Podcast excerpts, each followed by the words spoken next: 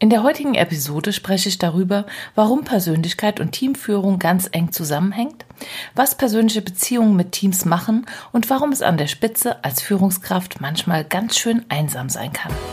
Hallo und herzlich willkommen in der Teamküche. Mein Name ist Eva Schäuber. Schön, dass Sie da sind. Hören Sie einfach rein und erfahren Sie, was mich und meine Kunden im Alltag bewegt. Viel Spaß beim Zuhören.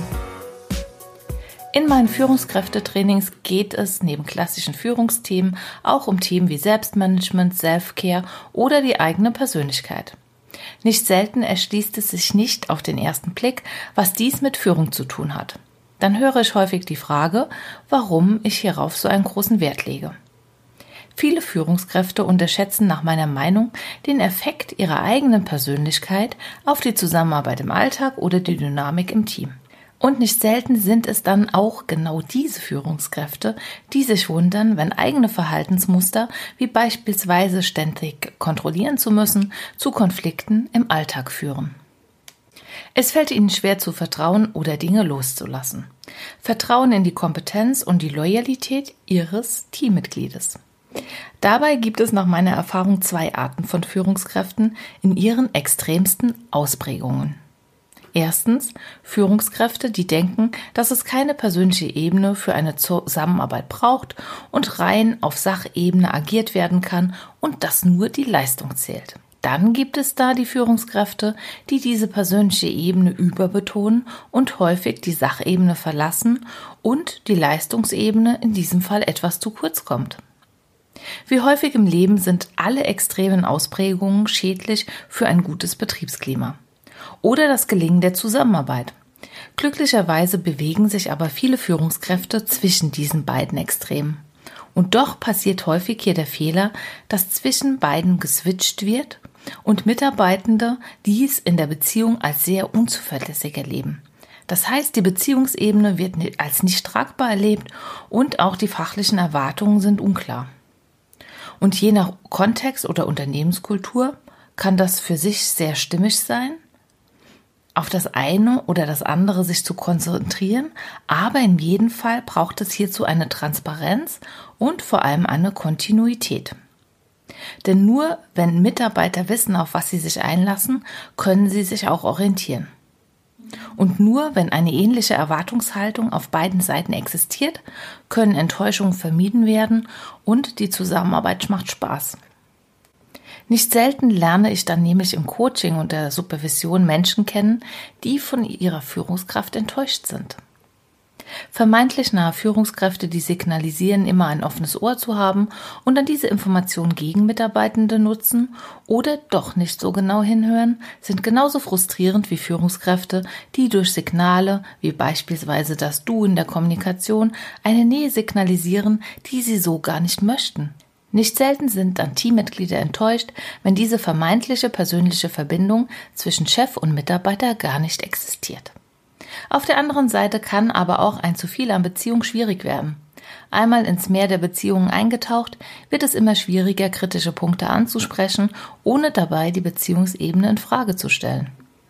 Bisher habe ich nur wenige Menschen getroffen, denen es gelungen ist, hier ganz klar in Kommunikation zu differenzieren und ihre Rolle unabhängig von der eigenen Person zu sehen. Jetzt denken Sie sicherlich, das ist doch ein Muss, wenn man in Führung gehen will. Und ich sage Ihnen, es ist eher die Ausnahme, dass es gelingt. Manchmal gibt es aber auch eine Verbindung von Führungskräften mit Kollegen oder Mitarbeitenden im Privatbereich. Gerade wenn Arbeits- und Lebensraum in der gleichen Stadt sind, ist dies keine Seltenheit. Und ohne Grund lernen sich auch nicht über 80 Prozent der Paare am Arbeitsplatz kennen. Die Zeit des Zusammenseins ist einfach intensiv und es entstehen neue Freundschaften. Selbst bei Beziehungen unter Kollegen ist es im Arbeitsalltag nicht unproblematisch. Kommt nun aber noch der hierarchische Unterschied hinzu, wird es ungemein schwerer, eine klare Trennung von Privat und Job hinzubekommen. Da gibt es dann Informationen, die plötzlich im Raum stehen, im privaten Umfeld, die dort aber eigentlich nichts zu suchen haben. Manchmal gibt es Kollegen, die diese Sonderinfos von Seiten der Führungskraft sehr schätzen und andere wiederum sind eigentlich nur genervt davon. Aber es gibt auch den Effekt, dass der Geheimnisträger häufig nicht weiß, wie er sich verhalten soll. Wie soll er mit diesen Informationen umgehen? Dürfen die geteilt werden oder sind sie noch geheim? Diese besonderen Beziehungsverhältnisse zwischen Leitungen und Kollegen bleiben natürlich auch den anderen Teammitgliedern nicht lange verborgen. Die anderen Teammitglieder fragen sich, welche Informationen in der Freizeit wohl ausgetauscht werden. Geheimnisträger übernehmen dann, nicht selten im Team, eine Sonderrolle. Entweder als informelle Führer, denn Wissen vielleicht auch immer natürlich Macht, oder mit etwas Pech werden sie ausgeschlossen oder instrumentalisiert. Die anderen Teammitglieder haben Angst, dass Infos weitergereicht werden oder es werden gezielt Infos geteilt, die die Führungskraft, die Leitungskraft erreichen sollen. Beides ist nicht wirklich förderlich für eine vertrauensvolle Zusammenarbeit. In Rheinhessen gibt es so ein Sprichwort. Es heißt, wer viel bringt, der trägt viel. Inhaltlich meint es, dass wir viele Informationen mitbringen und auch teilen, aber auch wieder viele Informationen sammeln und diese mit anderen teilen. Mit diesem Gedanken im Hinterkopf kann es passieren, dass einzelne Personen strategisch zu Informationsträgern instrumentalisiert werden. Deshalb fragen Sie sich bitte als Leitungskraft, wie viel Beziehungssachebene brauchen Sie in Ihrem Arbeitsalltag? Was ist für Sie eine gesunde Balance zwischen Beziehung und Fachlichkeit? Wie laufen bei Ihnen im Team Informationsflüsse?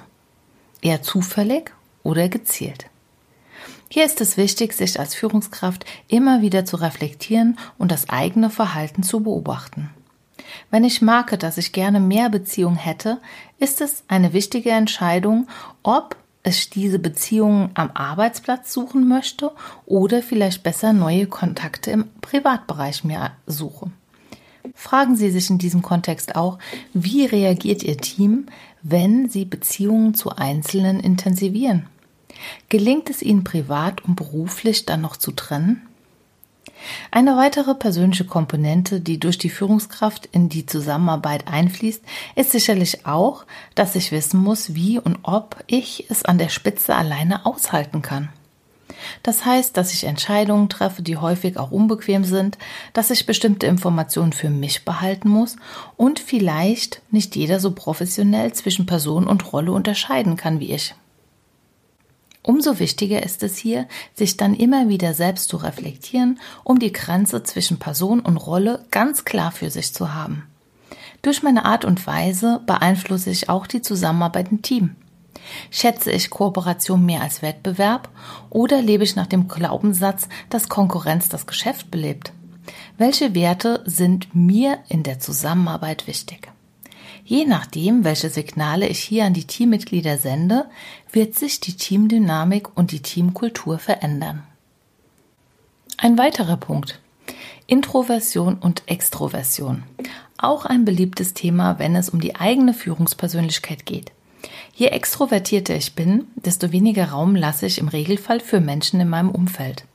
Je introvertierter ich bin, desto mehr Bühne biete ich auch meinen Mitarbeitenden oder Kollegen. Letztlich ist das Metathema hinter den genannten Themen immer das Thema Grenzen. Es geht um mich, um meine Grenzen als Person oder Führungskraft. Es geht um die Grenzen meiner Kollegen, meiner Mitarbeitenden.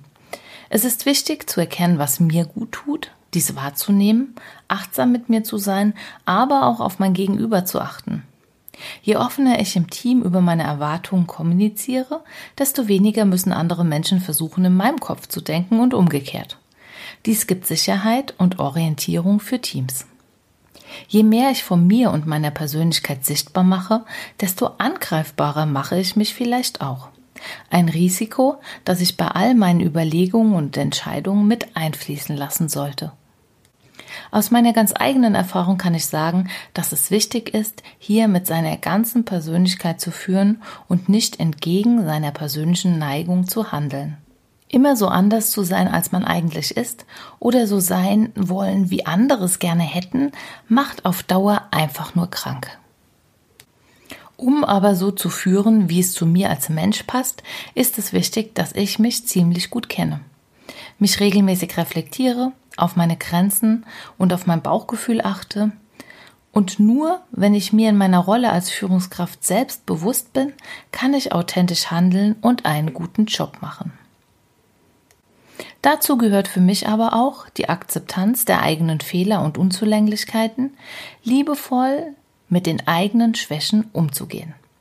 Ich sage immer, zum Glück können wir jeden Morgen wieder neu entscheiden, was wir heute tun werden, was wir verändern werden und was auch so bleiben soll, wie es schon immer so war. Und manchmal muss man einfach auch verzeihen können, sich selbst und anderen. Irgendjemand hat mal den Mythos in die Welt gesetzt, dass Führungskräfte besonders kompliziert sein müssen. Doch ist das so? In meiner Wahrnehmung ist der Alltag in vielen Fällen schon so kompliziert, dass es einfach nur gut tut, wenn Führungskräfte unkompliziert sind. Noch ein kleiner Mindful Leadership-Tipp am Ende. Im ersten Schritt ist es wichtig, dass Sie sich erlauben, über das, was Sie gehört haben, nachzudenken. Im nächsten Schritt ist es notwendig, dass Sie wahrnehmen, was diese Fragen bei Ihnen ausgelöst haben. Und erst dann sollten Sie für sich Antworten auf diese Fragen finden. Manchmal braucht es einfach eine bewusste Entschleunigung. Aus unseren Erfahrungen wissen wir schnell, oft zu schnell, was gesellschaftlich als richtig oder falsch eingestuft wird und wie wir so sein sollten, damit wir richtig sind. Manchmal braucht es aber auch diese bewusste Entschleunigung, um einfach mal so anders zu sein. Und auch wenn ich Ihnen jetzt verschiedene Effekte aus meiner Praxis vorgestellt habe, kann es durchaus sein, dass es in Ihrer Abteilung, in Ihrem Unternehmen ganz anders ist. Erlauben Sie sich quer zu denken. Erlauben Sie sich bewusst eine Entscheidung zu treffen. Auch eine, die vielleicht im ersten Moment von Außenstehenden nicht nachvollzogen werden kann. In diesem Sinne, machen Sie es gut und haben Sie eine gute Zeit und ich freue mich auf unser nächstes Wiedersehen in der Teamküche. Bis dahin, Ihre Eva Schäuber.